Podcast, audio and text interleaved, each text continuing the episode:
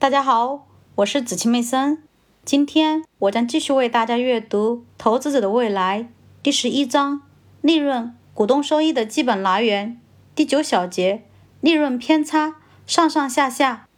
养老金和雇员股票期权的会计处理高估了公司利润，但是也有些会计法则在相反的方向上起作用。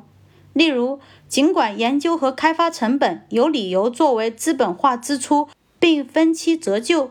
但是却一直作为费用支出，这意味着研发开支较高的公司的报告利润可能低于其真实利润。比如制药业，我们以辉瑞为例来说明。辉瑞公司拥有全球最大的药品类股票，在2004年，它是标准普尔500中最大的五家公司之一。2003年，辉瑞花费了76亿美元在药品的研发上。又花费了近三十亿美元在厂房和设备上。在当前的会计规则下，辉瑞从它的利润中扣除花费在厂房和设备上的三十亿美元的百分之五，以作为折旧，偿值将在资产使用寿命期结束后被扣除。但是，辉瑞公司花费在研发上的七十六亿美元将完全从它的当前利润中扣除。这是由于辉瑞公司的研发在会计中不被视作一种资产，所以当支出发生时，它们必须作为费用。这样做合理吗？辉瑞公司的研发项目与它的财产、厂房和设备相比，难道不是一种资产吗？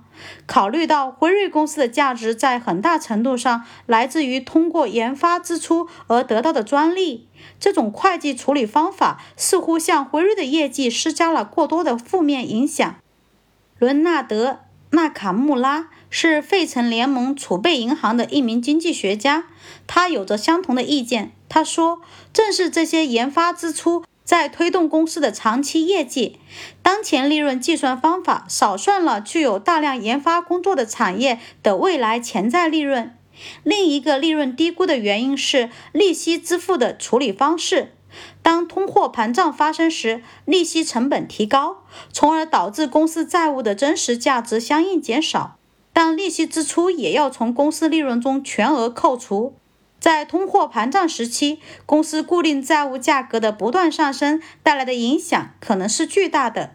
这一部分可以概括为，并非所有具有争议的会计实践都高估了公司利润。